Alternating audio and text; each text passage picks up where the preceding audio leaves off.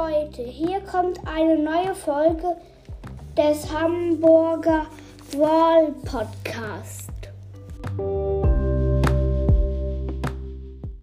Heute erzähle ich euch über einen ganz bestimmten Skin von Rico, dem Wächter Rico. Ich finde ihn ganz gut, weil er so grüne Rüstung anhat und so seine Lampe halt so als Pistole hat, finde ich ganz gut.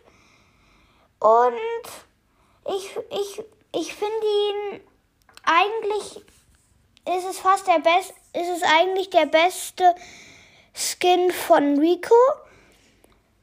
Und ja, was ich nicht so gut an ihm finde, ist, dass er so ein langes Ding hinten an seinem Kopf hat und halt ein Auge hat.